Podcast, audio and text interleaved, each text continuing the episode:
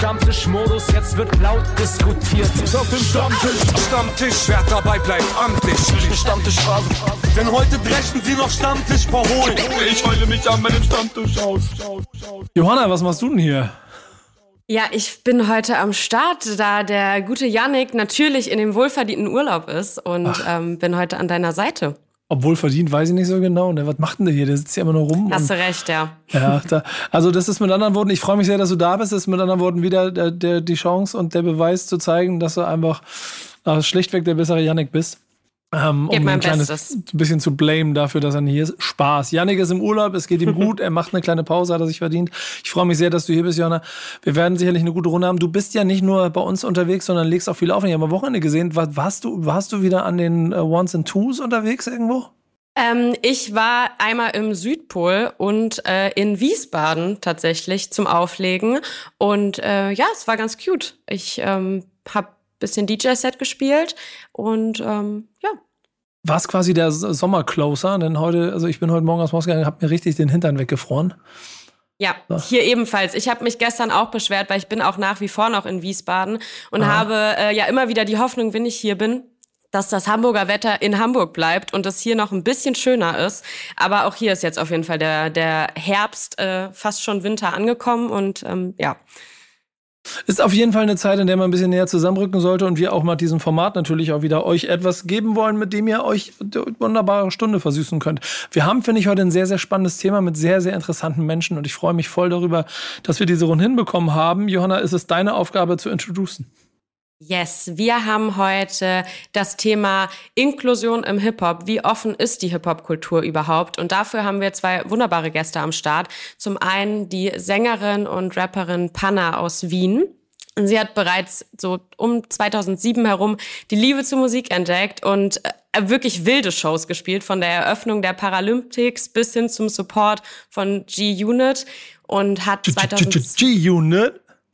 und hat 2020 ähm, dann die erste Single gemeinsam mit Manuelsen rausgebracht und ab 2021 dann auch den ersten deutschsprachigen Track. Und ähm, als zweiten Gast haben wir Drive-By, Rapper aus Offenburg. Wir haben uns gerade in der Vorbereitung schon sehr intensiv über Offenburg ausgetauscht. Ähm, er hält da auf jeden Fall die Fahne hoch mit regelmäßigen Jam-Sessions und thematisiert in seinen Texten unter anderem seine Perspektive im Rollstuhl und spricht auch namentlich darauf an und ist damit auch ein gewisses Vorbild für die Community und dementsprechend auch ein perfekter Gast in dieser Runde, wenn wir darüber reden, wie offen die Hip-Hop-Kultur ist. Wir möchten über die eigenen Erfahrungen sprechen, darüber, wie wichtig sind Skills eigentlich und was sind noch weitere Einflüsse auf die eigene Karriere und wie ist die Situation insgesamt, mit welchen Problemen seid ihr konfrontiert und ähm, was muss sich vielleicht auch verändern? Erstmal ein dickes Hallo. Schön, Hi. dass ihr mal da seid. Servus, danke für die Einladung. Danke sehr für die Einladung, genau. Ähm, äh, Johanna, das Thema ja schon ein kleines bisschen mit, an, mit angestoßen. Ähm, da gehen wir sicherlich auch gleich in die Vollen. Ich möchte erstmal so ganz kurz von euch mal allgemein hören. Ähm, und wir reden hier so ein bisschen über Musik, das heißt, es ist so ein bisschen dieser halboffizielle Weg. Wo befindet ihr euch gerade so in eurer musikalischen in eurer Karriere, Werdegang, Situation? Was macht ihr gerade? Woran, wo steckt ihr gerade drin? In welchen Prozessen? Ja, nee, nicht, Lady, Ladies first. Mach nicht, mach nicht immer dich. Ich, ich hasse first. diese offenen Fragen, Nico. Mach einen, sprich jemanden an. Ich, könnt ihr mir sagen, wer dann wo reden darf? Weil ich bin so eine Unterbrecherin unabsichtlich. Ja, Ladies ja, first, Banner. Das ist ein Stamm, Stammtisch. Ihr nimm Getränke in die Hand und hau auf den Tisch, wenn du was zu sagen hast. Also, okay, Banner, erzähl. Perfekt. Los geht's. Also, ich bin ähm, seit ein paar Monaten nach 23 Jahren danach streben äh, bei Chapter One Universal gesigned und bringe jetzt meine erste EP raus am Wochenende drehen wir Videos und es gab eine sehr, sehr äh, spannende, aufregende Phase für mich, aber auch eine emotional und, und, und ja psychisch herausfordernde, weil ich gerade einfach so zum ersten Mal erlebe, wie man halt so dass, dass sich auch Dinge, also man hat eh immer so positive Erlebnisse, aber jetzt merkt man so, okay, wow, 23 Jahre habe ich mich nicht passend genug gefühlt, gut genug gefühlt und durchgezogen. Und kurz wusste ich nicht, ob ich drauf stolz bin oder ob ich jetzt voll äh, der Loser bin, weil das so lange gedauert hat. Und ich habe mich dazu entschieden, dass ich absolut äh, Winner bin, weil es gibt halt kein Zeitlimit und es gibt halt keine Grenzen für Träume. Und deswegen bin ich sehr, sehr dankbar, gerade in dieser schönen, aber auch sehr herausfordernden Phase zu sein.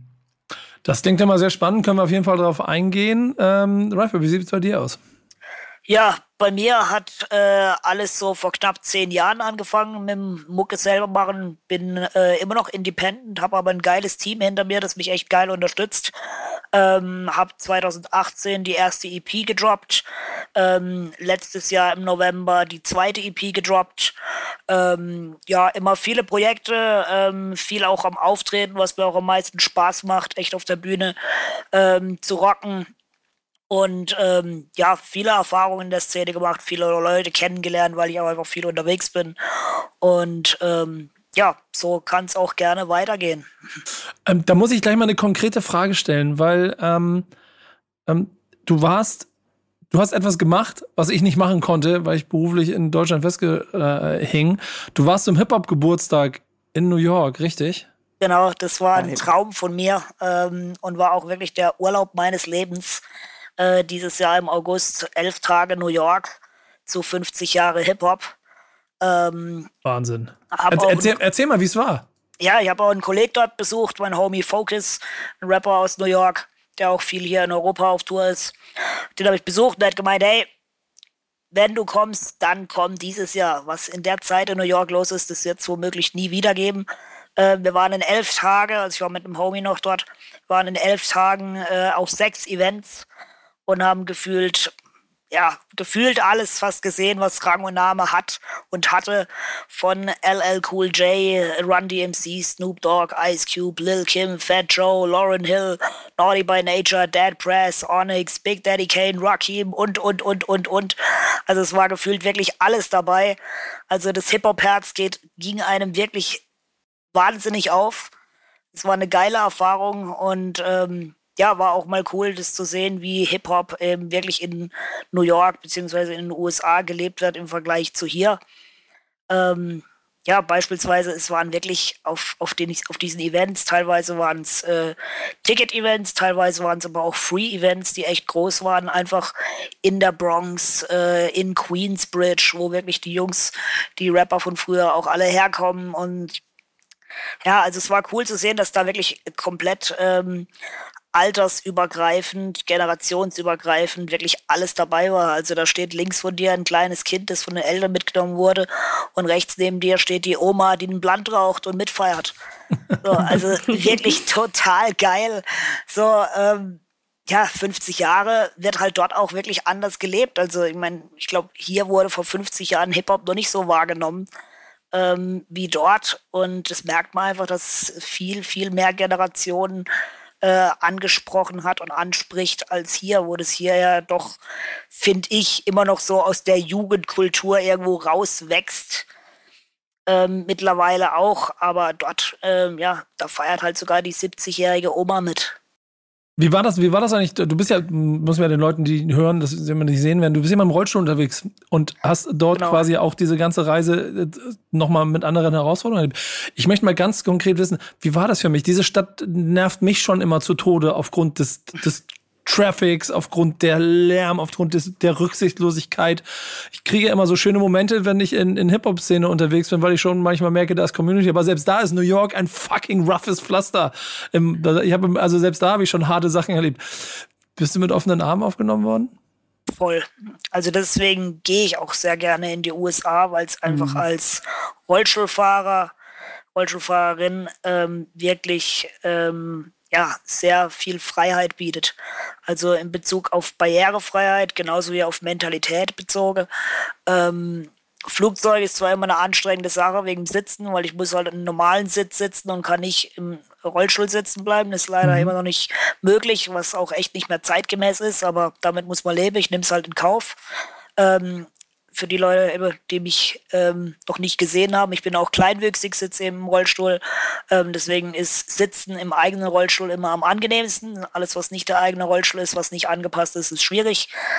Aber ja, damit lebe ich halt, habe die Reise trotzdem angetreten und wird sie auch wieder antreten. Ähm, in den USA, also ich war schon öfters dort, ähm, ist es wirklich angenehm, weil viel, viel mehr Barrierefreiheit vor Ort ja. stattfindet. Also das fängt an mit dem Bus, ähm, der einfach spezielle Rollstuhlplätze hat, wo man auch angeschnallt wird. Also der Rollstuhl wird auch festgeschnallt. Anders wie hier in Deutschland, wo man einfach dahin steht, wo einfach normalerweise die Fahrräder stehen und wenn der Bus halt in die Kurve geht, fällt man halber um. Ähm, bis hin äh, zu Barrierefreiheit von allen möglichen öffentlichen Gebäuden. Also alles, was öffentlich zugänglich ist, ist auch im Rollstuhl zugänglich. Also es gibt da keine Stufen, Treppen oder sonst was, wo keine Rampe oder ein Aufzug dabei ist.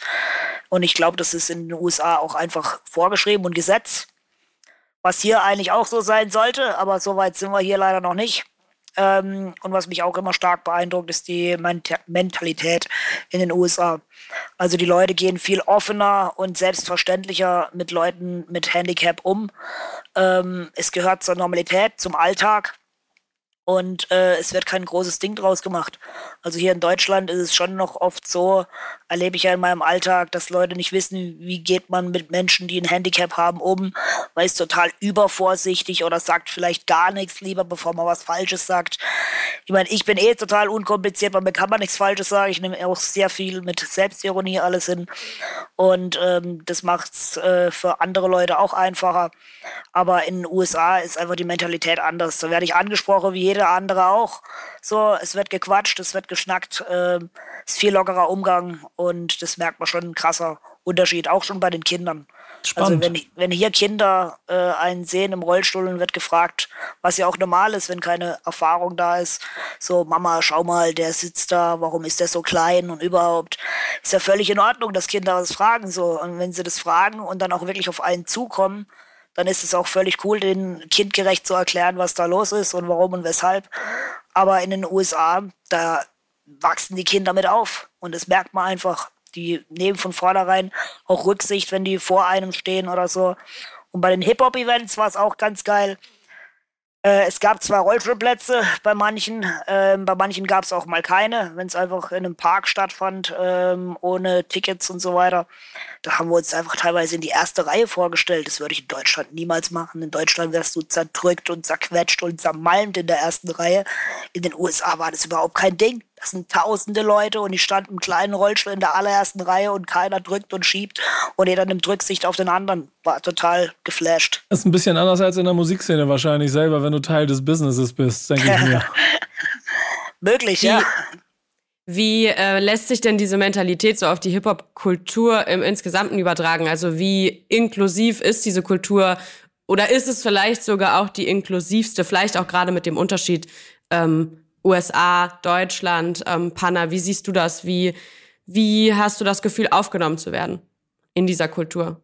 Also ich muss direkt mal was zu ähm, USA und vor allem New York sagen, weil Nico meinte, he hates this place. Das ist voll mein Happy Place tatsächlich, ähm, weil es äh, zum einen bin ich da wirklich eine von vielen, was ich ja gerne bin. Ne? Und ähm, man ist anders appreciated. Also auch wenn jetzt, ich sag's ganz ehrlich, auch jetzt im Flirting Life, das ist drüben habe ich so, wo ich damals nach Amerika gegangen bin, ähm, da war auch mein erster Freund her und so.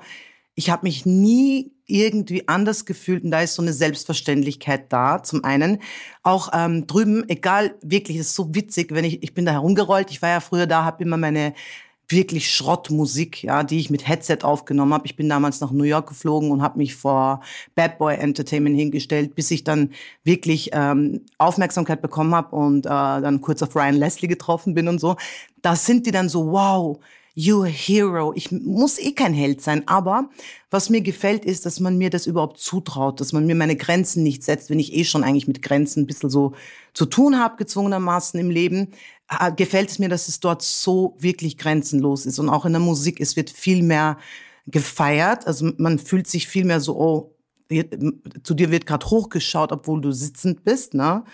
Und in Deutschland, ich bin ehrlich, ich habe meine Psyche schon kaputt gemacht ähm, damit. Also mein Mental Health Issue, neben dem, dass ich einfach Kriegsüberlebende bin von zwei Kriegen, kommt überwiegend wirklich aus der aus der Industrie. Und da möchte ich gar nicht so Fingerpointen oder so, weil ich glaube, das ist so ein Gesamtding, wo wir uns dann alle an der Nase nehmen müssen. Sage ich jetzt mal die Guten und die Schlechten oder die Bösen, wenn wir es so betiteln wollen. Und da ist es halt extrem, weil ich werde schon behinderter gemacht, als ich bin. Und deswegen bin ich halt so richtig halt jetzt unterwegs und irgendwann wurde das äh, aus meinem Traum, dass ich gern singe und, und für meine Familie einfach das Beste holen möchte. Und meine Freunde, wurde dann dieses, hey, ich habe diese Verantwortung, weil ich auf meinem Weg immer wieder auf Menschen, Gleichgesinnte oder Gleichgestellte, sage ich jetzt mal, getroffen bin, die jünger waren als ich und gesagt haben, boah, voll krass, du singst ja und, und ich habe wirklich Leute, die einfach T-Shirts von mir tragen und zu jedem Konzert, was äh, gibt, kommen, weil sie sich einfach mit mir zum ersten Mal irgendwie gesehen fühlen, weil mein ganzes Leben lang habe ich schon irgendwie, ähm, ich, ich war halt nicht, wie soll ich sagen, ich war früher ein bisschen furchtloser, würde ich sagen. Und da war das nicht so und Social Media war nicht da, da waren die Grenzen, also alles war weniger. Also das, diese Self-Love, die dir jeden Tag auf äh, Insta angezeigt wird, war nicht da, bis zu dem, dass auch dieses, hey, ähm, du passt rein oder passt nicht rein. Ich habe mich halt nirgends gesehen und deswegen ist es für mich auch so wichtig geworden, dass ich ähm, Sichtbarkeit äh, äh für Sichtbarkeit schaffe, weil sorge, weil es äh, mir uns gibt's zu selten. Also ich habe mich immer nur in Krankheitswerbungen gesehen, Blutspendenwerbungen und bei Gott ist es viel mehr. Also behindert sein ist so viel mehr als nur krank sein. Und äh, ich lebe halt mein Leben, ich träume, ich liebe, ich leide, ich heule, ich äh, traumatisiere und habe halt meinen Traum. Und ich muss ehrlich sagen, viele haben auch immer gesagt, ja, weil die im Rollstuhl ist, weil es muss ja nicht jeder das fühlen, was ich mache, meine Stimme fühlen oder sonst so. Na. Ich bin aber ganz ehrlich, es war öfter so, viel öfter so, dass Steine im Weg waren, dass ich bei Castingshows weitergekommen bin und dann aber in den Live-Shows nicht mitmachen durfte, weil die Barriere nicht geschaffen war. Wo ich mir denke, ey, ganz ehrlich, da, ich wäre ja sowieso hingegangen. Sie haben es halt nicht erlaubt, weil ich gehe schon über meine Barriere heraus hinaus, weil sonst würde ich nicht großartig viel leben. Und deswegen bei uns, gerade Deutsch und alle, äh, deutsche Szene ist wirklich, wirklich sehr zerstörend, muss ich sagen. Und wenn ich das ausspreche, ist es gar nicht, wie gesagt, um mit dem Finger zu zeigen, sondern zu sagen, ich glaube nämlich, dass die, die das auch auslösen zum Beispiel, bei mir löst es wer anders aus, als wie bei dir zum Beispiel, Johanna, oder bei Nico oder so, ne? die haben auch alle genau dieses Gefühl. Eigentlich sind wir alle mit den gleichen Ängsten unterwegs und mit dem gleichen Druck und alles.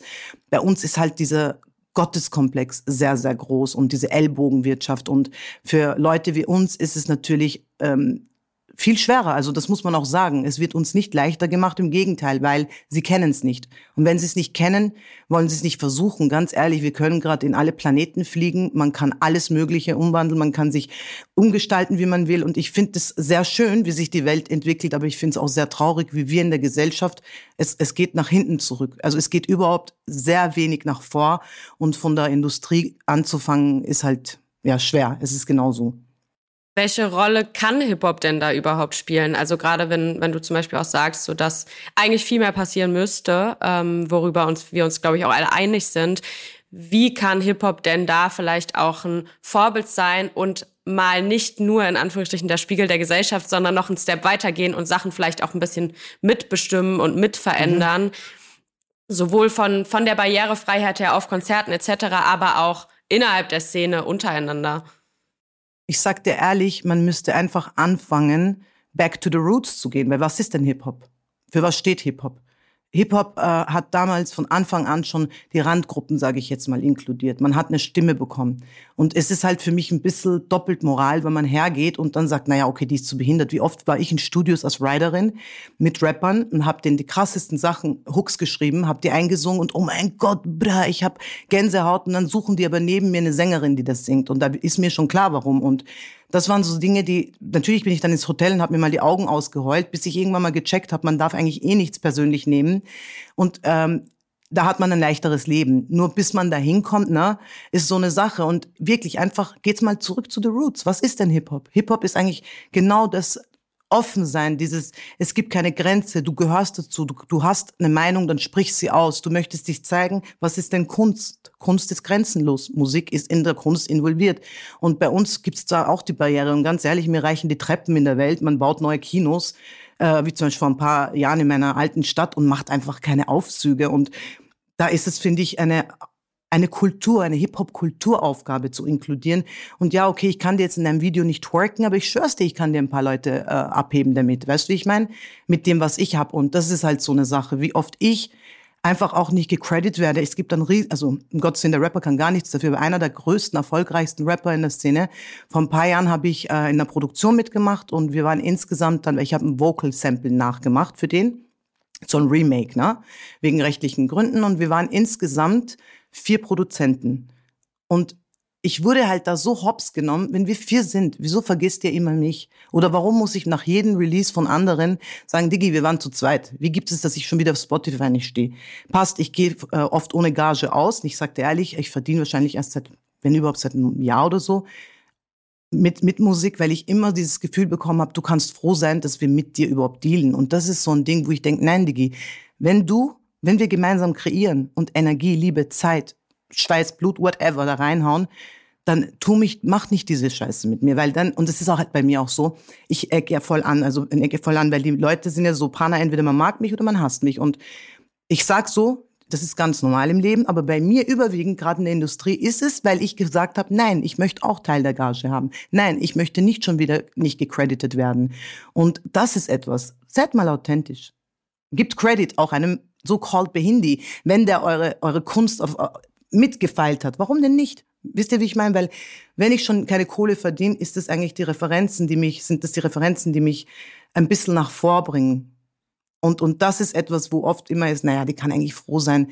Und, und dann höre ich so Memos von den Produzenten untereinander, weil die zwei der, äh, drei der Producer, um fair zu sein, nee, zwei, ich bin die vierte, zwei der Producer waren ja absolut geschockt und haben gesagt, natürlich bekommst du hin und her. Und dann schicken die mir Memos von dem anderen Producer, der sagt, hey Leute, ich glaube, die ist auch im Kopf behindert. Und das machst du mit mir halt nicht, because I'm a fuck you up real quick, weil ich habe im Leben immer so in der Ecke gestanden und viel mit mir machen lassen, so dass ich irgendwann mal nicht mehr die Mitte hatte, sondern echt übertrieben schon gesagt habe, nein. Und jetzt bin ich gerade wieder, darum habe ich am Anfang gesagt, Heilungsprozess so, dass ich einfach lerne, dass wie es ist und dass ich nicht auf das blute, was mir gegeben wurde. Und ich sage wirklich, es kam überwiegend von der Hip-Hop-Szene. Ja, ist krass. Ey, das ist ganz interessant, weil du ja in der bitteren, harten Realität der deutschen Musikindustrie-Szene da richtig die harten Erfahrungen hast. Zum Beispiel bei dir ist ja, also angefangen bei unserem Treffen zum Beispiel, waren letztes Jahr bei der, bei der Tapefabrik und der Art und Weise, wie du deinen Kram machst, dein Herz, das springt, wenn du da äh, nach New York fliegst. Das ist ja alles Hip-Hop-Szene geladen, klassisch gelesen. Da ist gar nicht so viel Industrie, sondern da geht es mehr um die Kultur, um die Menschen, um das Gemeinsame. Und kannst du diese ähm, vielleicht paar fehlende romantische Theorie von, es ist eine Szene so, also kannst du das in deiner Welt erha erhalten? Oder merkst du auch mal Grenzen, wo es dann doch Business wird und man dich ausgrenzen möchte? Also ich, ich muss. Also, sorry, ich habe jetzt nicht. Äh, sorry. Die war für Jaffa. Okay, sorry. ähm, also ich muss sagen, ich wurde eigentlich schon sehr mit offenen Armen immer empfangen im Hip-Hop. Ähm, also mir wurde auch, ja, immer die Bühne gegeben, ähm, auch stattzufinden und ähm, auch über die Jahre eben so viele Leute kennengelernt, auch von den ganzen alten Rap-Stars und den ganzen alten Hasen, ähm, wirklich mit offenen Armen empfangen worden. Ähm, ich finde, es gibt halt, also aus meiner Erfahrung, einfach zwei ähm, Dinge, die mir immer wieder auffallen als äh, Künstler im Rollstuhl. Ähm, das eine ist, es wird einem oftmals am Anfang nichts zugetraut. Also so wie ja. Panna vorher auch gesagt hat, so für viele Leute ist einfach, die sehen jemanden im Rollstuhl und denken automatisch, ja, da wird auch eine geistige Behinderung dahinter stecken. So, deswegen fällt ihnen auch der Umgang oder das Ansprechen oder ja, allgemein das irgendwie am Anfang sehr schwer. Ähm, ich merke das auch ganz oft, ähm, wenn mich Leute das erste Mal sehen und nicht wissen, dass ich Rapper bin, dann werde ich ganz anders angesprochen, und es wird ganz anders mit mir umgegangen am Anfang, wie wenn Leute schon diese Vorinformation haben, der ist Rapper, haben vielleicht schon was von mir gehört, wissen, wie selbstironisch und locker ich mit allem umgehe. Ist ein ganz anderer Umgang. Und dann habe ich auch schon die Erfahrung gemacht, ähm, dass eben am Anfang so, auch selbst wenn Leute dann wissen, so, hey, das ist der Künstler, der tritt nachher auf, ähm, erstmal nichts erwarten. Ich war auch schon äh, beispielsweise auf dem Out for Fame. Ich glaube, da haben wir uns damals sogar getroffen, Nico. Ähm, auf dem Out for Fame ja, 2017, sogar. 18, ich weiß nicht mehr genau welches Jahr. Auf jeden Fall, da war dann, ähm, man kennt es ja, nach dem Festival auf dem Campingplatz dann noch Cypher Session und so weiter. Und ähm, ja, da war ich da auch mit dabei und ähm, ein Homie von mir hat den Typ, der gerade das Mic hatte, gefragt, so hey, check mal das Mic für meinen Kollegen ab. Und habe ich das Mike in die Hand genommen. Ich finde, es ist so ein Paradebeispiel. Ich habe das Mic in die Hand genommen und die ganze Runde, die da stand, fängt an zu klatschen, obwohl ich nur das Mic in der Hand hatte. Und ich mir gedacht, so, hey, für was klatscht ihr? Ich habe bisher noch kein Wort in das Mic gesagt. So, ich weiß zwar, dass es nett gemeint ist von den Leuten, so, hey, da traut sich der Rollstuhlfahrer, das Mic in die Hand zu nehmen, aber da habe ich doch noch nichts geleistet. So, und deswegen für den ersten Applaus, da gebe ich nichts drauf. So, da habe ich noch nichts gemacht. Und dann erst, wo ich dann angefangen habe, so, merkt man so, wie die ja, teils am Anfang ein bisschen beschämten Blicke, weil sie nicht wissen, was passiert gleich, äh, nach oben gehen und die Leute sich anschauen und denken, wow, krass, okay, da passiert jetzt doch was. Und es geht ja richtig rund. Ähm, und dann der nächste Applaus, den nehme ich dann auch für mich an. Da ich sage, okay, jetzt habt ihr was von mir gehört, euch gefällt's, okay, gerne könnt ihr auch klatschen. Aber vorher schon klatschen, nur weil ich das Mic in der Hand habe, nee. Da, da, äh, da ging doch nichts. Und das merke ich einfach schon oft, dass am Anfang hm. erstmal nichts zugetraut wird. So, und ich sage auch, für, für mich ist es auch wirklich schon, seit ich, seit ich jung bin, äh, in gewisser Weise ein Hobby gewesen, Klischees zu zerstören. Und jetzt auf gleich Klischees einfach zu zermalmen. Und das klassische Klischee von jemandem, der im Rollstuhl sitzt und so ein stilles Mäuschen ist, so, das habe ich einfach nie für mich akzeptiert. So, angefangen hat es damals, ich habe einen Elektrorollstuhl gehabt, wo ich gedacht habe, so, hey, den motze ich jetzt erstmal auf. Ein Kollege hat mir fette Speaker dran gebaut, die hinterm Sitz hochkamen. Ich habe noch Untergrundbeleuchtung, eine blaue Neonröhre drunter gehabt. Und so bin ich durch die Stadt gefahren. So, mit Fett Hip-Hop-Sound und gib ihm. Das war doch zu der Zeit, wo es keine JBL, äh, Bluetooth-Boxen und sowas gab. So, entweder hat man einen riesigen Ghetto-Blaster mitnehmen müssen oder halt grottiger Handy-Sound. Somit war ich dann der Einzige, der wirklich fett Mucke am Start hatte und man hat mich immer schon gehört, bevor man mich gesehen hat.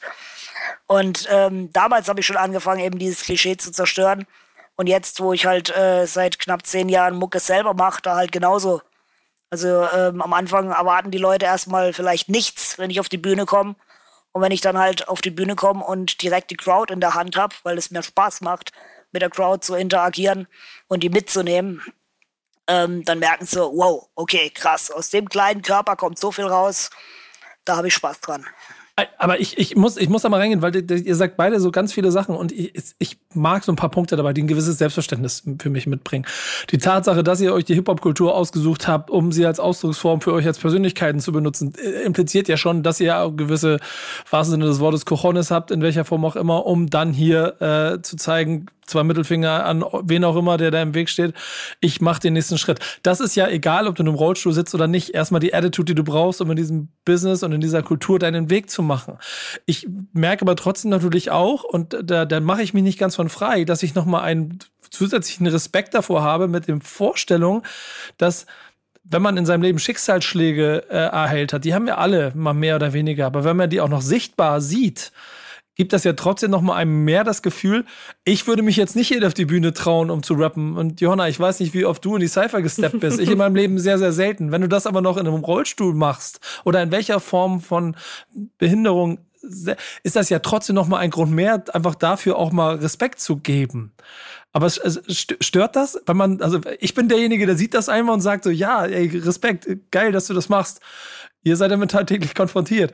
Eben, ich Nervt das? Ich, ich glaube, das ist genau der Punkt. Man schaut halt einfach durch seine, durch seine eigene Brille. So, ähm, ich weiß nicht, wie es bei dir ist, Pana. Ähm, sitzt du schon seit Geburt an im Rollstuhl? Oder? Nee, bei mir war es, ähm, mit drei Jahren hatte ich eine Spritze von einem Arzt bekommen und danach, also waren Ärztefehler bei mir. Okay. Ja, mhm. bei mir ist bei, also, aber auch, du bist auch mehr oder weniger damit aufgewachsen. Genau. Dann im mhm. Rollstuhl. Okay, ja, bei mir eben genauso. So, ich sag deswegen mal, wir kennen es nicht groß anders. So, und ähm, wenn man dann eben durch seine eigene Brille schaut und denkt, das ist Alltag für mich, ich habe gewisserweise gelernt, damit umzugehen, dann ist zwar, also ich kann nur von mir reden, für mich ist es zwar schön, dann von Leuten zu hören, die sagen, hey, trotz deiner Behinderung äh, machst du das und, und voll Respekt dafür. Das ist schön zu hören. So, aber ich erwidere dann auch drauf, so, hey, ich kenn's nicht anders. Also ich kann mir genauso wenig vorstellen, blind zu sein. Also ich arbeite auch in dem Bereich äh, Inklusion. So, da habe ich mit allen Menschen zu tun, die verschiedene Beeinträchtigungen haben. Ich maß mir überhaupt nicht an zu wissen, wie es ist, wie, wie jemand, der blind ist. So, keine Ahnung. So, und da würde ich wahrscheinlich auch sagen, hey, Respekt dafür, dass du das so und so machst. Aber wenn die Person das nicht von, von, von vornherein nicht anders kennt, ist eine ganz andere Sache. So, wie gesagt, ich finde es schön, wenn es Leute Kraft gibt und wenn die daraus äh, was Positives ziehen können, weil mir auch viele Leute sagen, so hey, ich sitze zu Hause und mache mir den riesen Kopf über mein Leben und bin voll deprimiert und dann sehe ich dich, was du alles machst, so ähm, trotz, dass du im Rollstuhl sitzt und eine Beeinträchtigung hast, so und du bist überall unterwegs, lässt dich nicht unterkriegen und haust einfach auf die Kacke. Ähm, dann denke ich mir, ja, es ist wirklich schön und es freut mich, dass es dir so viel gibt und so viel Kraft gibt. Aber deswegen mache ich es nicht. Ich mache es schon für mich. Aber ähm, ich kenne es nicht anders. Und so geht es, glaube ich, jedem. Jeder steckt in seiner eigenen Haut, schaut durch seine eigene Brille und macht einfach sein Ding draus. Ja, und Panna, wie ist das bei dir? Ähnlich? Ich kenne es tatsächlich, also bei mir ist es so, dass ich, ähm, könnte auch daran liegen, dass ich eine Frau bin, ne? Ich kenne tatsächlich beides ziemlich ausgeglichen ähm, und habe sehr oft auch mit dem zu tun gehabt, weil ich, es kann auch sein, dass ich immer in dieser Mean Girl Bubble war, weil ich immer bei Castings oder irgendwo zu finden war ich habe schon oft so gehabt, okay, die sitzt nur weiter, weil die singt. Das macht jetzt der Typ nur, weil die im Rollstuhl ist. Also es, ich kenne das auch, dass ich genau dieses andere, also es stärkt mich total zu wissen, dass es andere stärkt, mich, ja, sorry, Lappenmappen zu, zu sehen, weil ich mir denke, hey, ich, ich schwöre, wenn man in mir sehen könnte, gell, so stark, wie man immer denkt, dass ich bin, bin ich ja eigentlich gar nicht, sondern ich bin einfach so stark, wie ich sein muss, ne, wie wir alle, weil jeder hat so ein Päckchen zu tragen.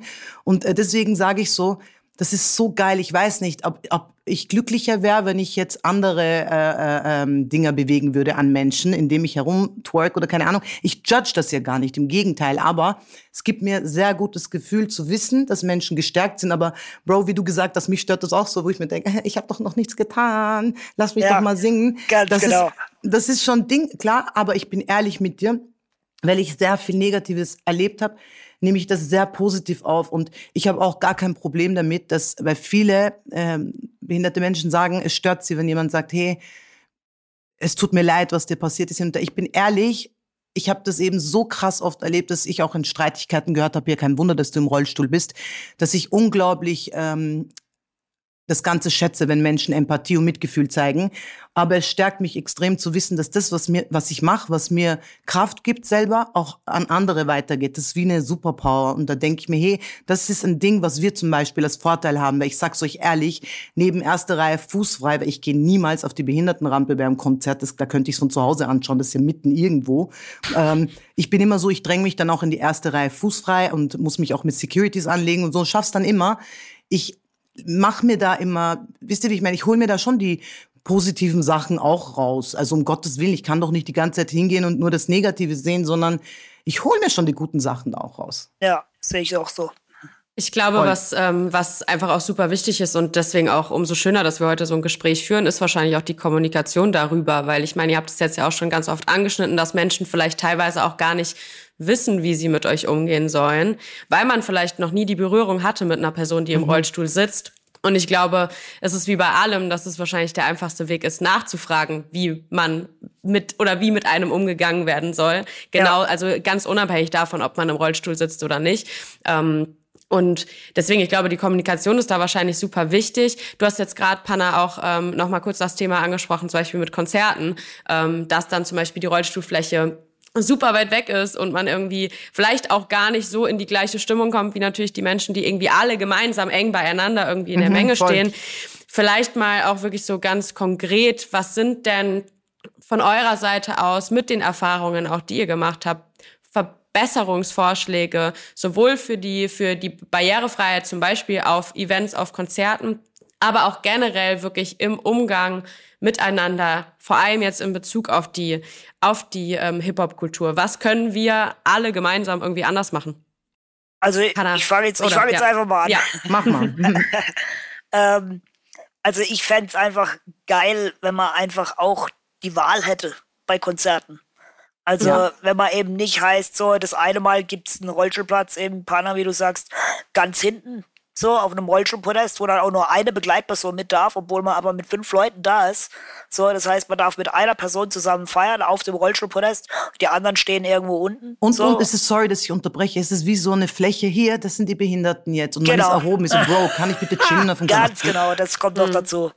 Das kommt noch dazu. Also es ist halt absolut nicht inklusiv. So, es ist halt wirklich getrennt voneinander.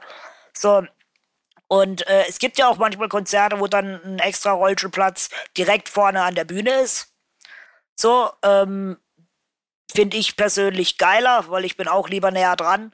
Aber klar, man muss halt an alle Menschen denken und es gibt auch sicherlich Leute, ähm, keine Ahnung, wenn die jetzt ähm, eine gewisse geistige Beeinträchtigung haben, bei manche vielleicht, dann wird es auch zu laut und zu viel sein, direkt vorne in der ersten Reihe zu sein.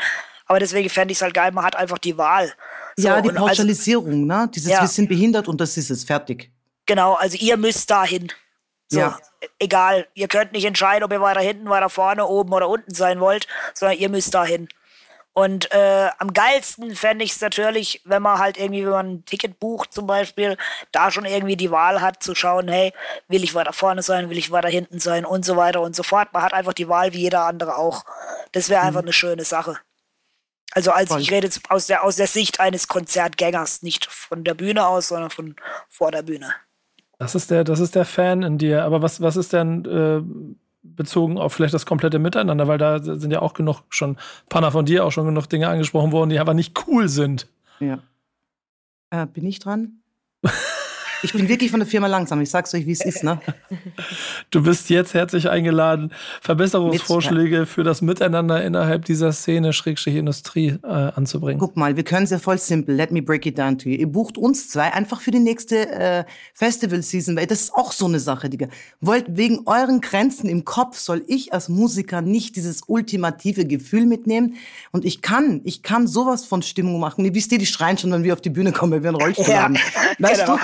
So, so like I'm here and screaming und dann stellt euch vor die Energy und so und ich sag's wirklich Leute und ich weiß, das spreche ich auch für dich, Bro, ich spreche gleich für uns beide da drin und weil ich weiß, dass kein, kein Zuseher würde jetzt denken, oh Gott, der hat mir jetzt die Show kaputt gemacht. Und ich denke mir, hey, es ist eine Sache, mit dem Frauen inkludieren und das ist auch bei mir so ein anderes Thema bezüglich so Feminismus und alles Mögliche. Gell? Ich fühle mich hier komplett ausgegrenzt. Ne? Und dann noch dazu mit einem Rollstuhl, ne? es wird ja immer über uns geredet, aber auch nicht mit uns. Ich denke mir so, hey, seid doch mal mutig, holt euch, wenn wir schon so eine Attraktion sind, ne, wie wir scheinen, warum könnt ihr uns nicht Bookings geben? Ich werde immer angefragt für Charities mit der Begründung, sie wissen ja, wie es ist, dann schaue ich, was für Lion Clubs dahinter stehen und dann wollen die mir nicht mal das minimalste Engage geben und dieses Pauschalisieren an sich. Wisst ihr, wie ich meine? lasst uns teilhaben im Leben. Wir sind ganz umgänglich und wir könnten frischen Wind einbringen. Und guck mal, jeder von uns oder viele von uns äh, wollen sich vermehren, kriegen hoffentlich Kinder, Familien. Wir wissen nie, was es bringt. Meine Mutter hat auch nicht gedacht, dass irgendwann mit drei Jahren ihr, ihrem Kind so was Schreckliches passiert und das Kind dann äh, an einem Rollstuhl äh, gebunden ist. Ne?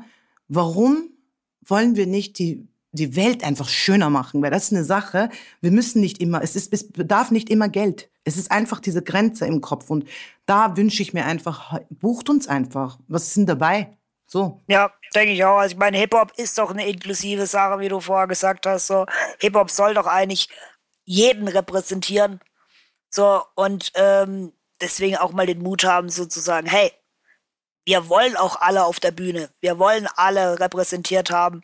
So, deswegen, go for it. So, also ich bekomme schon viele Bookings rein, so, aber ähm, es sind wirklich unterschiedliche Sachen. Es sind komplett unterschiedliche Sachen und meistens muss ich sagen, ist es halt auch, weil mich irgendjemand irgendwoher kennt und empfiehlt.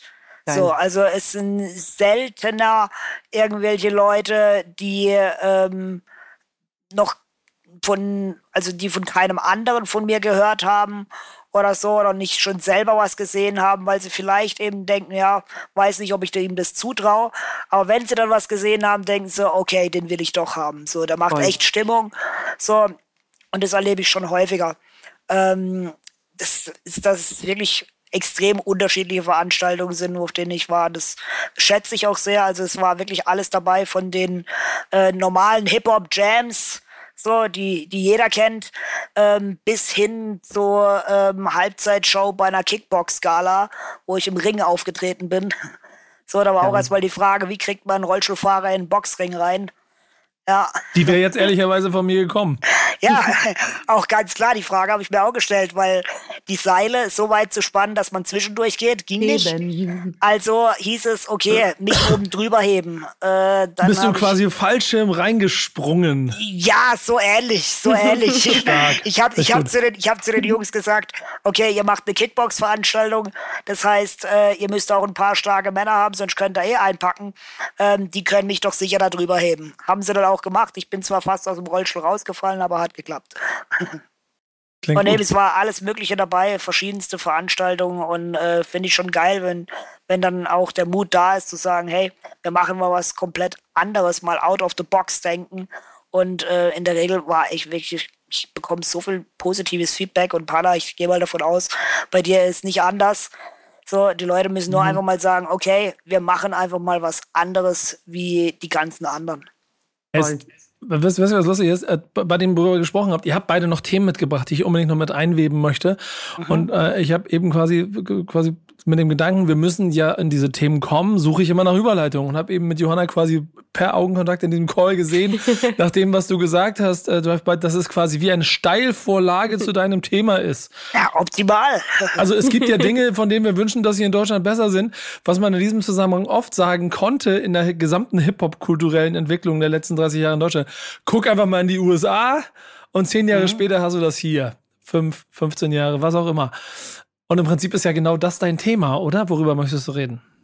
Ja, genau, eben der, der Unterschied in, von, von USA und äh, Deutschland, wie Hip-Hop hier und dort gelebt wird. Ich meine, wir haben es ja vorher schon angeschnitten, als ich von den USA erzählt habe.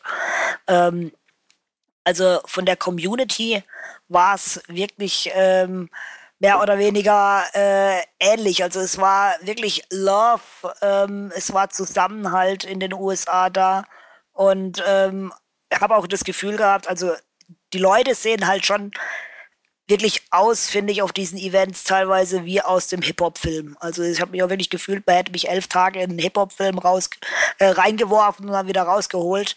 So, also wirklich die dicken Goldketten und äh, Backstage-Bereich waren wir auch. Da war halt auch wirklich richtig, richtig, richtig voll. Also voller wie hier aus Backstages, die ich kenne. So, und äh, da läuft halt mal ein Big Daddy Kane an dir durch. Mich hat ein Young Dirty Bastard angesprochen. Ich habe gedacht, ich schaue in die Augen von ODB. Ähm, es war wirklich crazy. Ähm, aber eben das Zusammengehörigkeitsgefühl habe ich schon ähm, gedacht, ist das gleiche. Ich fand es auch sehr stark, ähm, dass ein KRS One auf der Bühne ein Shoutout an die Polizei gegeben hat.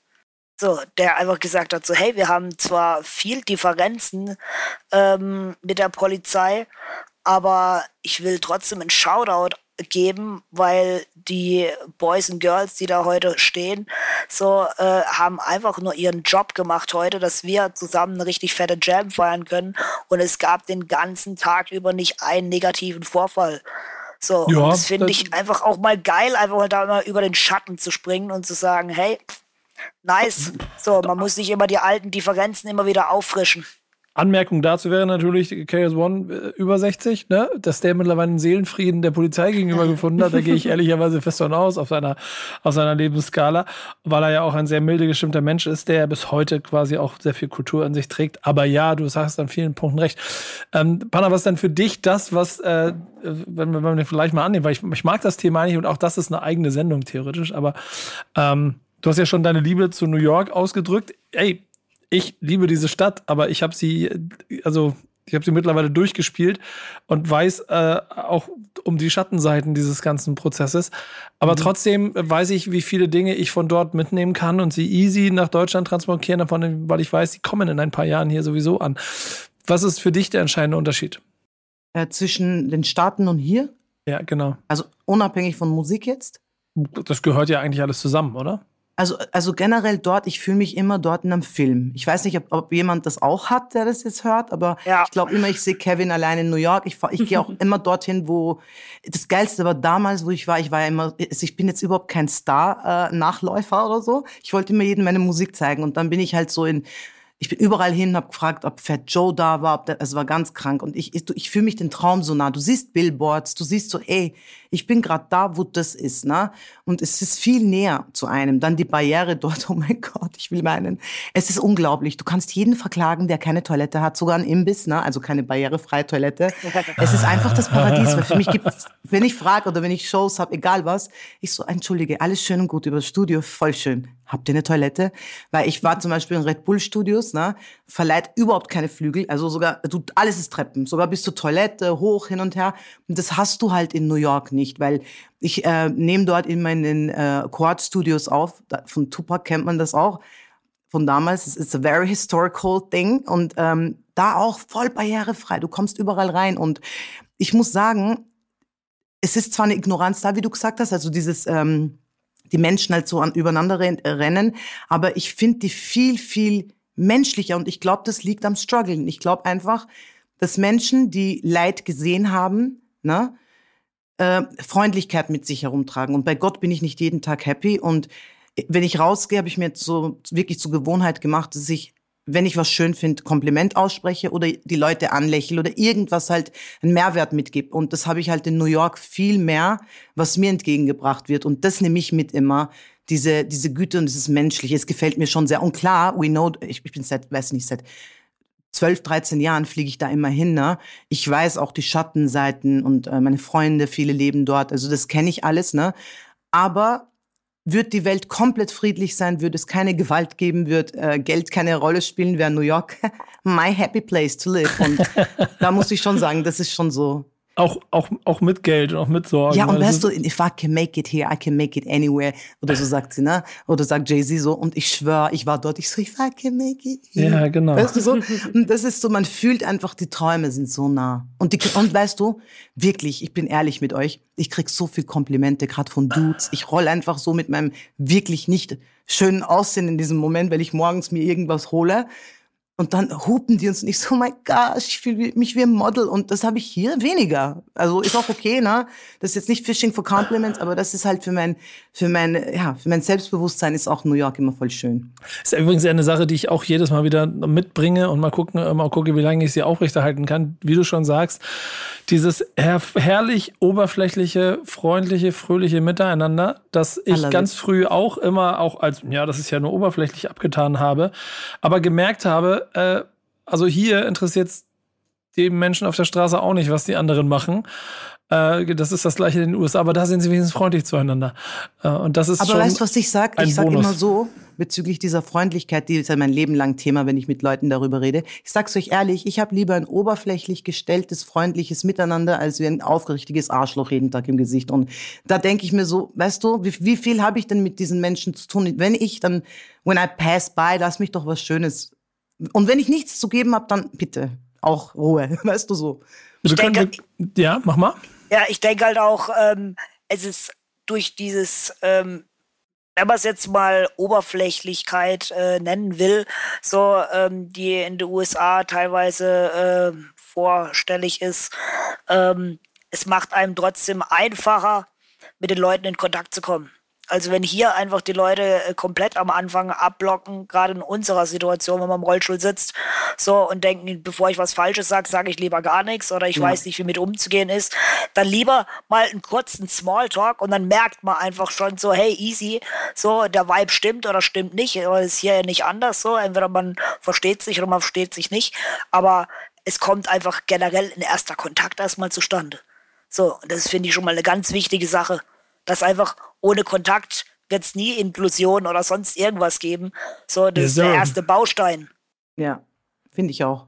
Jetzt macht ja gerade die USA es auf jeden Fall auch ganz, ganz gut, was die Hypes betrifft. Und das sieht man jetzt nicht nur in der Hip-Hop-Kultur seit äh, ja, Jahrzehnten, dass die einem hier in Deutschland auf jeden Fall immer einen Schritt voraus sind. Ähm, das ist auf jeden Fall ein Thema, was du mitgebracht hast, Panna, und zwar so die Wichtigkeit von Hype und ähm, vielleicht auch so ein bisschen das Entstehen von einem Hype. Gerade in Bezug auf Deutschland, hast du das Gefühl, es können hier überhaupt Hypes entstehen oder sind das immer grundsätzlich, sag mal, Kopien aus zum Beispiel den USA, die rüberschwappen und die irgendwie aufgenommen werden, sowohl was jetzt vielleicht auch Style, Sound etc. betrifft. Ja, weißt du, das Ding mit Hype ist so. Ich finde, Hype ist bittersüß, ne? das ist was Gefährliches. Und wenn wir jetzt auch gerade wir upcoming, also wir aufstrebenden Künstler, die jetzt nachkommen, ähm, wir denken ja ständig nicht gut genug zu sein. Und das ist so krass. Du kannst heute der unwichtigste Mensch der Welt sein, dann passiert irgendwas, sei es jetzt ein TikTok viral gehen oder irgendein Rapper beleidigt dich oder keine Ahnung, du gehst, du bist auf einmal berühmt, ne? Auf einmal kriegst du so viel Liebe und, also Liebe, sage ich jetzt mal, aber ich sage das Positive, ne? So viel Positives. Jeder wird behaupten, dass er dein Cousin ist und äh, dir geholfen hat. Leute, die dich ignoriert haben, sind auf einmal wieder in den DMs. Deswegen, ich finde, Hype ist immer so relativ, um, um damit zu beginnen, bevor wir weiterreden.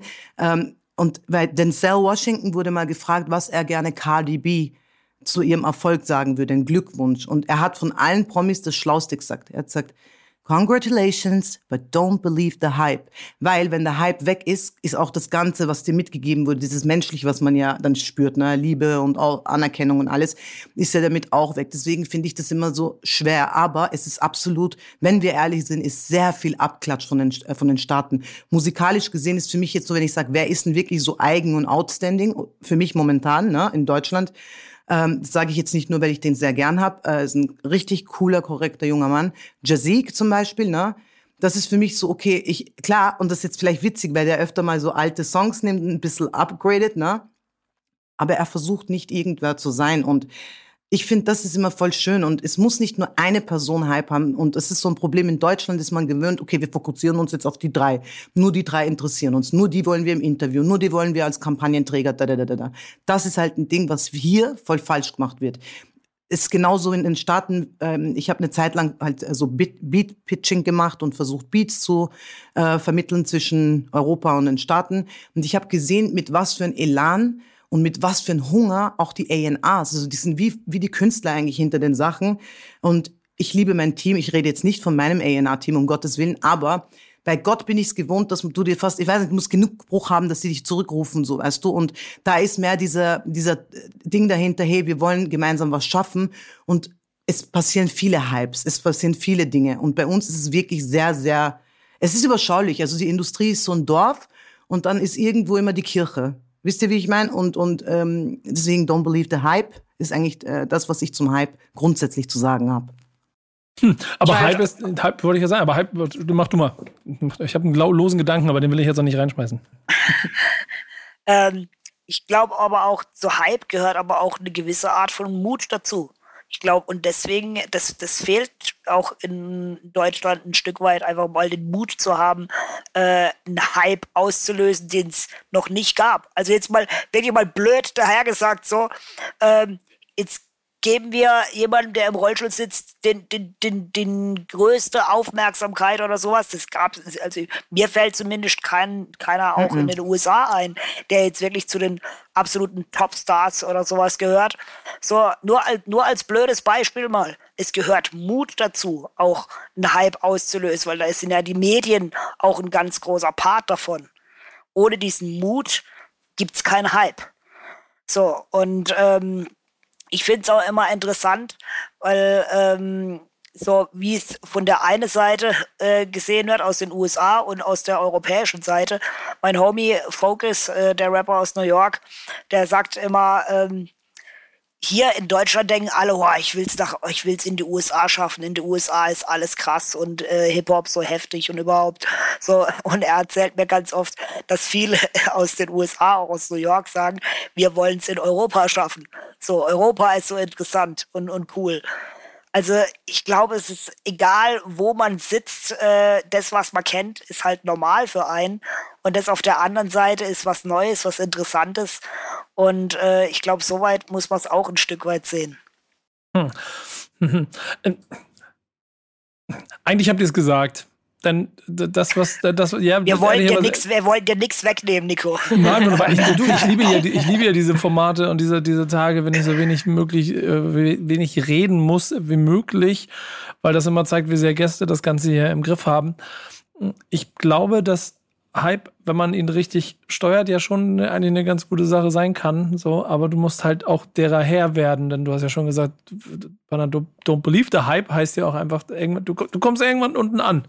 Ich will ja auch einen Hype. Also ich will jetzt nicht ja, sagen, genau. oh mein Gott, Hype ist schlecht. Ich will nur sagen, dass man gesund an die Sache geht. Dass dir in dem Moment, wo du Hype erleben kannst, na, der von, von außen hin geführt ist, dass du das kontrollieren kannst, wenn, wenn das auch wieder weg ist, weil man auch sehr viele Menschen gesehen hat, die damit nicht umgehen konnten. Deswegen auf jeden Fall, Hype ist important.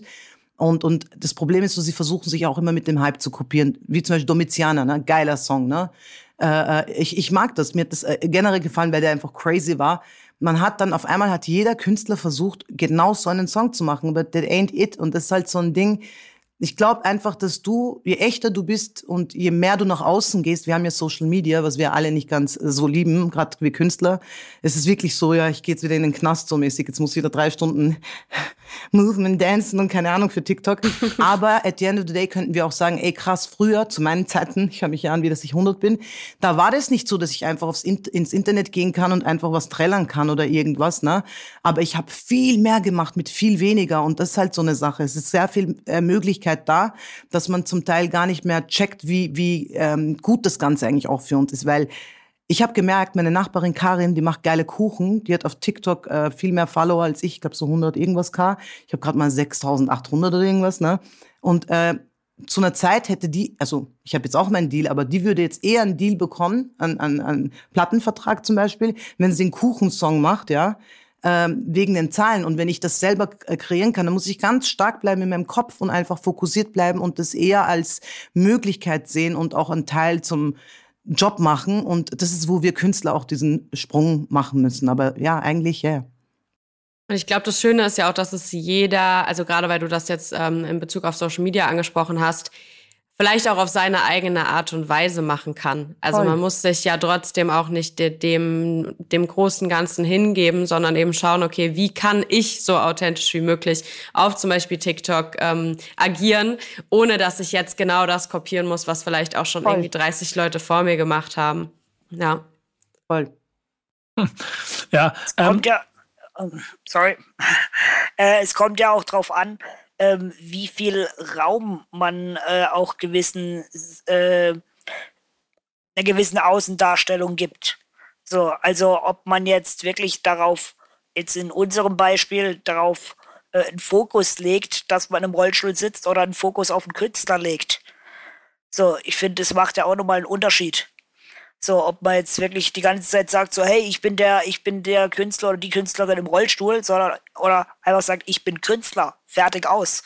So, der Rest gehört zu mir, so, das kann man nicht, kann man und will man auch nicht totschweigen, das gehört ja zu einer Person dazu. Aber äh, letztendlich soll der Künstler im Vordergrund stehen. Und ich glaube, wir machen uns da beide auch keine Illusionen, äh, wenn man auch mal sagt, ähm, der, äh, die Tatsache, dass man im Rollstuhl sitzt und eine Behinderung hat, ähm, kann auch ein Türöffner sein. So, also für, für viele Leute ist es ja auch erstmal, die sehen ein Video oder sonst irgendwas von uns und denken, wow, krass. So, kenne ich so nicht. Künstler, Künstlerin im Rollstuhl. So, erstmal Interesse da. Aber für uns beide, ich denke, da kann ich für dich genauso wie für mich sprechen, ist es ja der künstlerische, künstlerische Anspruch, dann auch mit der Musik zu überzeugen. Voll. So, das ist ja nur der erste, die erste Aufmerksamkeit, wo man einfach die vermeintliche Schwäche auch als Stärke nutzen kann und sagt, hey, das kann für mich ein Türöffner sein, dadurch ist erstmal das Grundinteresse da, aber dann will ich mit, mit der Kunst überzeugen. Und natürlich wird es immer wieder Leute geben, die sagen, hey, das äh, ist nur, äh, weil die Person im Rollstuhl sitzt und bekommt es nur, weil eine Behinderung hat oder sonst was. Aber hey, wir sind nun mal in der Situation. Wir können nicht sagen, das ist ein Image. Okay, ab ja, sofort steige ich, ja, ab, ab sofort steige ich halt aus dem Rollstuhl aus. In meiner Situation wachse ich nochmal schnell um einen Meter. Ähm, geht nicht. So, können wir nicht raus aus unserer Haut. Und deswegen darauf zu hören, zu sagen, ey, das macht ihr, das, das bekommt ihr nur, weil ihr im Rollstuhl sitzt. So, nur deswegen zu sagen, ja, dann mache ich es nicht, weil Leute sind, mhm. sehen das vielleicht so und so, wäre totaler Quatsch. Ich, ich würde ja auch an der Stelle einfach mal betonen wollen, wenn wir es schaffen, dass wir in der deutschen Rap-Musikszene einen Hype kreiert bekommen, weil eine Person in einem Rollstuhl unterwegs ist, wäre das auch schon mal ein entscheidender Schritt in dieser, in dieser Gesellschaft, der vielleicht zeigen würde, okay, da hat sich in den Köpfen irgendwas verändert. Aber Und da habt ihr ja beide vollkommen recht äh, mit dem, was ihr sagt. Am Ende des Tages geht es ja schon darum, was man kann. Genau. Ja, und das wollte ich sagen, kurz, ganz ehrlich, wenn, wenn wir das Ganze jetzt auf eine Sache begrenzen würden, oder ich, ich sprich's aus. Lasst uns hören, gefällt es uns, lass uns keine Barriere schaffen, weil es visuell irgendwie nicht in deine Grenzen reinpasst und in deinem Horizont. Und darum soll es gehen im Endeffekt. Ich will doch auch nicht, dass Leute aus Mitleid sich meine Playlist geben, um Gottes Willen. Ich will auch zum Beispiel nicht, dass Rassisten meine Musik hören. Unfollow me. Ich brauche das nicht. Ja. Und das sind so Dinge, ich will ja auch wirklich äh, äh, dass man mich für das, was ich bin, wahrnimmt. Ich möchte nur nicht, dass man sagt, ja, aber wie oft die Leute früher gesagt haben, ja, du bist toll, wir gehen jetzt zu den Paralympics, ne? Weil ich, ich habe dann auch bei den Paralympics gesungen bei der Eröffnung, da möchte ich auch nächstes Jahr wieder hin nach all den Jahren. Die haben danach kam ein Manager und haben gesagt, hm, es war jetzt nicht so riesig, wir werden jetzt nicht zeigen, dass du im Rollstuhl bist. Ja, voll der Flex und irgendwann mal bin ich auf der Bühne. Ich meine, das sind so Sachen, lass mich doch sein, wie ich bin. Wenn ich dir nicht gefall, ignore me. Wenn ich dir gefall, unterstütz mich oder lass mich in Ruhe. Weißt also, aber es schafft das, keine Grenzen. Ja, aber das, das Kämpfen gegen, gegen Barrieren, gegen Vorteile, gegen all das, ähm, was so vielleicht den klassischen unsteinigen Weg einer Karriere bedeuten würde, macht es dann ja auch irgendwie ein bisschen langweilig und führt dann ehrlicherweise auch selten dazu, dass es äh, Klassiker in unserem Format werden, weil es Klassiker für die Personen sind, die wir als Gäste haben.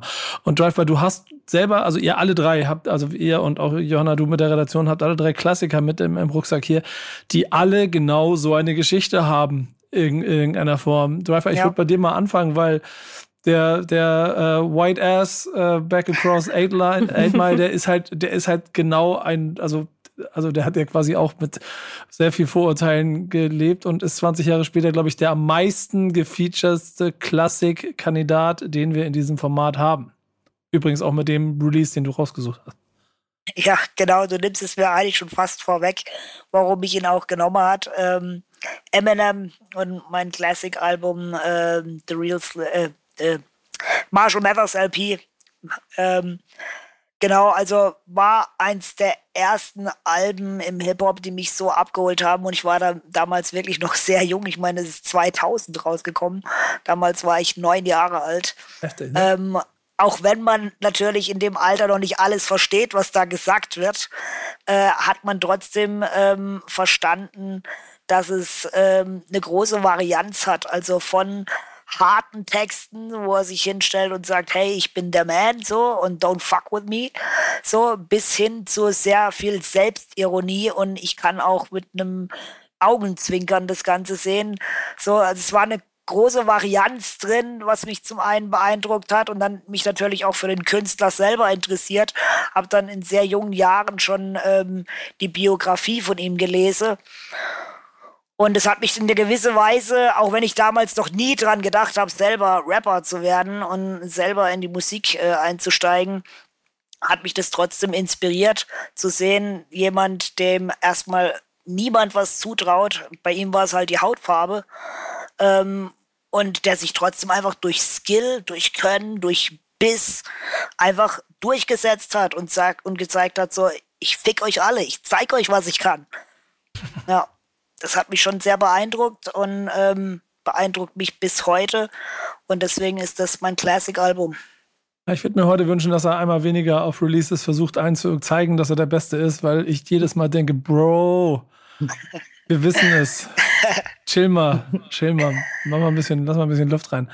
Ja, aber, aber du weißt, ja, was ich meine. Du weißt, Ey, was ich meine. Ja, voll. Fun Fact ist übrigens, ich packe immer in mein Mixtape, in mein äh, Nico Knows Mixtape jeden Monat. Da sammle ich ja die Songs, die, über die ich die im, im Monat in Kontakt komme, ne? Ähm, ist das zweite Mal jetzt bereits in diesem Monat, dass ich mit dem Marshall Mothers AP äh, in Kontakt komme. Deswegen kann ich keinen zweiten ah, Song und by the, by the way, es war sogar mein allererstes Konzert.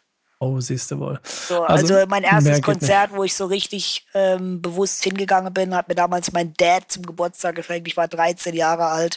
Das war im Stadion in Essen. Es war Eminem, D12, 50 und als Voract einfach, als Support-Act Exhibit. Es war schon eine Nummer, als 13-Jähriger so ein Line-Up zu sehen. Was sollst du da noch machen, ne? Ja, also war eigentlich vorherbestimmt, dass ich, dass ich weiter diese Richtung verfolge. Jetzt bin ich gespannt, Panna, welchen Klassik du auswählst. Ja, es wird ganz kritisch bei mir und zwar, ich kann mich ja nie entscheiden, dass wir beim Essen. Musst du aber jetzt. Okay, ich, ich werde mich, aber allein der Künstler werdet mich jetzt so haten, aber it's okay. Kanye West, The College Dropout. Okay. Und ähm, meine Favorite Songs, äh, All Falls Down und, und äh, Jesus Walks. Für mich war es einfach so, ihr müsst verstehen, ich habe ähm, Hip-Hop inhaliert. Ich war immer Team Tupac, back in the days. Ich hatte auf meinen Rollstuhl hinten ein Poster in einer Klarsichtshülle von Tupac und draufgetackert. Weil, das ist auch so eine Sache, wenn man im Rollstuhl ist, wird man direkt verurteilt. Man würde denken, ich höre Helene Fischer oder so. Und, und deswegen war mir klar, ey, ich muss rappen, ne, representen. Tupac war the shit für mich und ich bin halt mit Hip-Hop groß geworden. Und Kanye war irgendwie nach Tupac der Erste, der mich so richtig impressed hat. Klar, Jay-Z, Nas, keine, keine Frage, ne, braucht man gar nicht hingehen.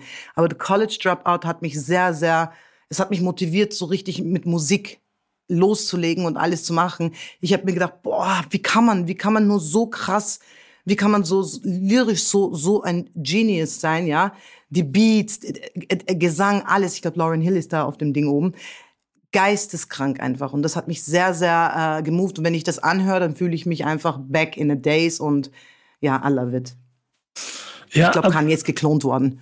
Aber das ja, ist ein anderes das, Thema. Das, das, das, das, das Kanye-Thema Thema könnte man auch noch eine Folge draus machen. Ich glaube, irgendwann auf seinem Weg sich, sich und die Welt um herum verloren, was aber nicht daran. Äh, nee, nee, als also, therapeutisch äh, Fan Frau von dem, also ich kann dir ganz viel über seine Psyche erklären, deswegen aber ich, wie gesagt, das ist ein anderes Thema, aber ja, kann Genau, glaube glaub ich auch. Ähm, Fakt ist einfach, College Dropout ist einfach einer der Instant Classics dieser Zeit. Brauchen wir nicht drüber zu sprechen. Und was der damit beeinflusst hat, ähm, musikalisch und äh, stilistisch so, es, es wird auf ewig in den Geschichtsbüchern so drinstehen.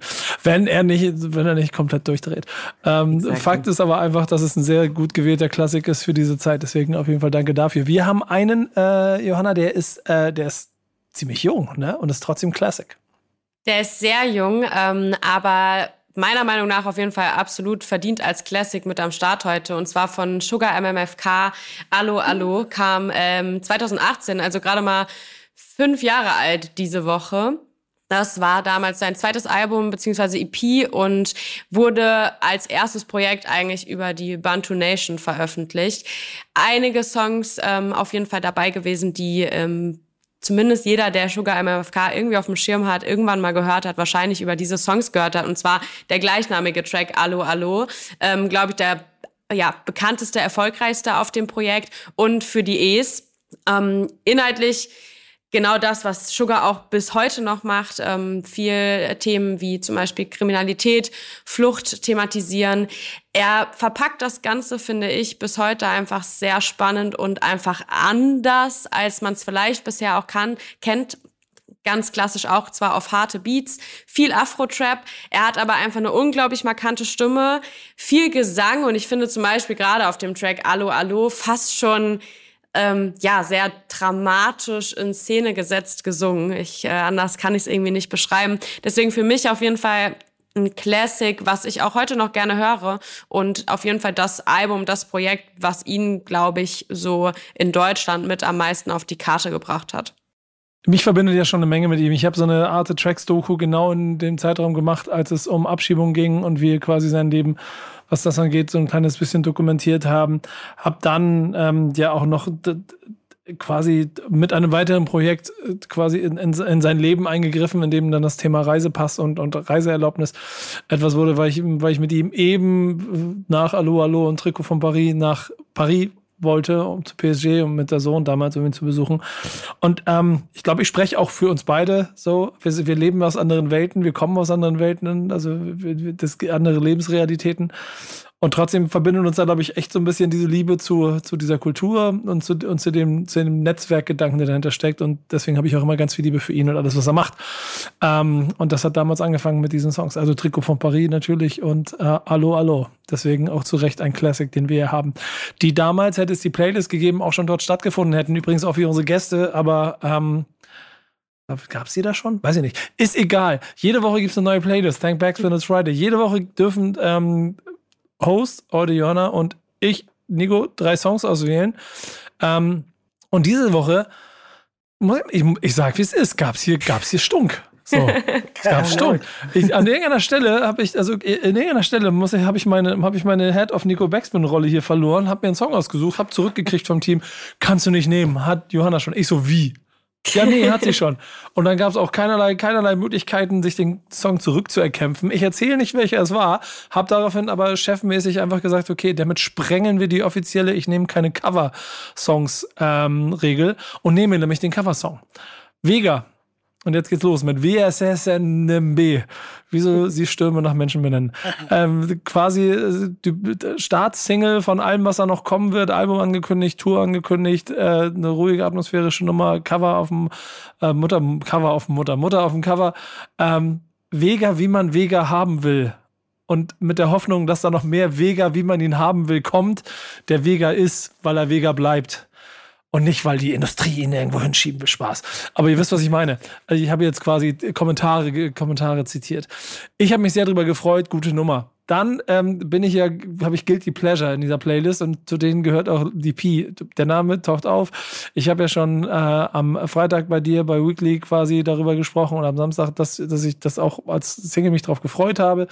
Dann habe ich mir den angehört, dann war ich bestätigt und ja, ist halt ihr Kampf mit dieser Realität, in der sie als Künstlerin drin steckt, ähm, der neben vielen anderen natürlich auch Zahlen bedeutet und den Kampf um die Existenz von Künstlern und Künstlerinnen heute ist Teil der EP, die bald kommt im November und einfach eine sehr, sehr gute Nummer von der lieben Patricia. Ganz liebe Grüße. Und Louvre ist so, wenn ich kämpfen muss um Plätze in meinen Top 3 und ich manchmal denke, was hat Louvre eigentlich gemacht? Das ist genau so ein Sure-Shot immer. Puh auch hier, ich, ich, ich, ich merke selber, vielleicht ist es der, so ein bisschen der Flow der Zeit gerade, aber alles sehr ruhig, alles melancholisch.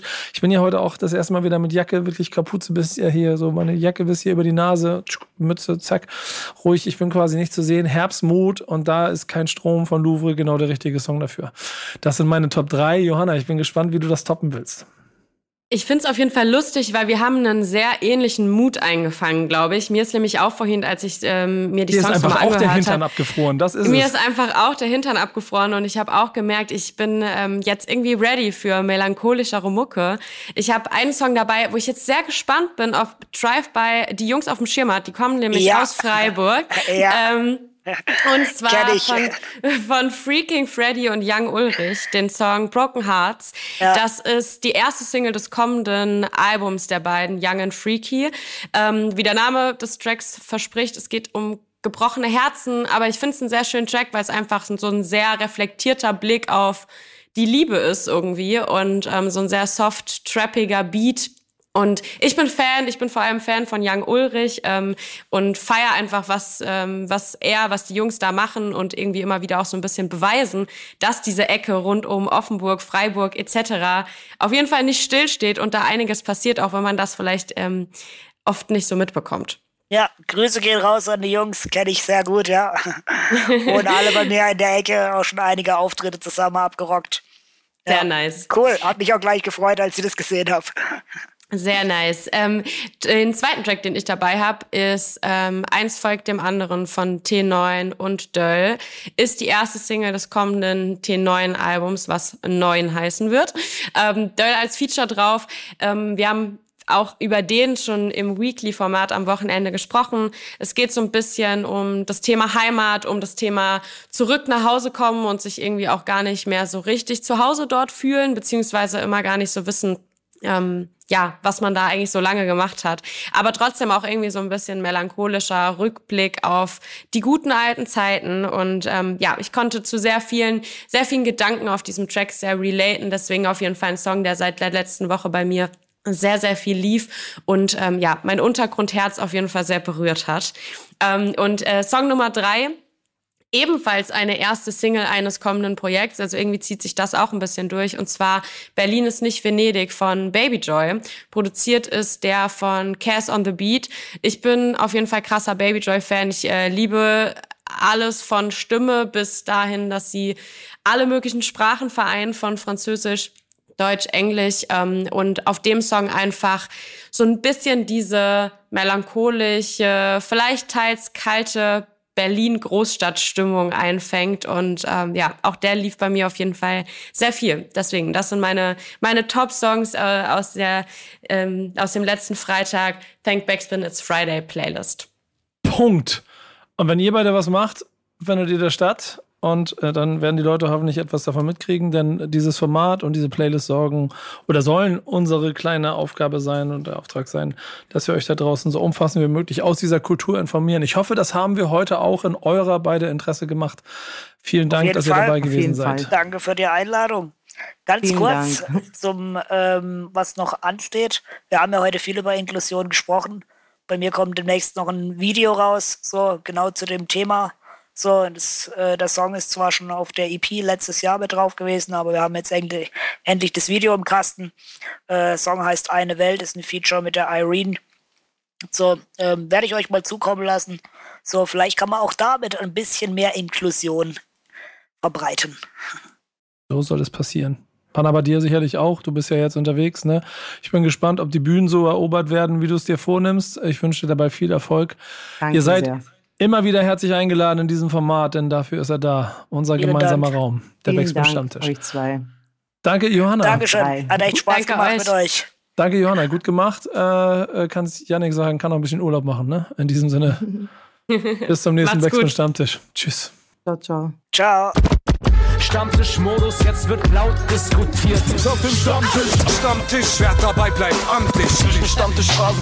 Denn heute dreschen sie noch Stammtisch verholen. Ich heule mich an meinem Stammtisch aus. Backspin. Backspin. Backspin. Backspin.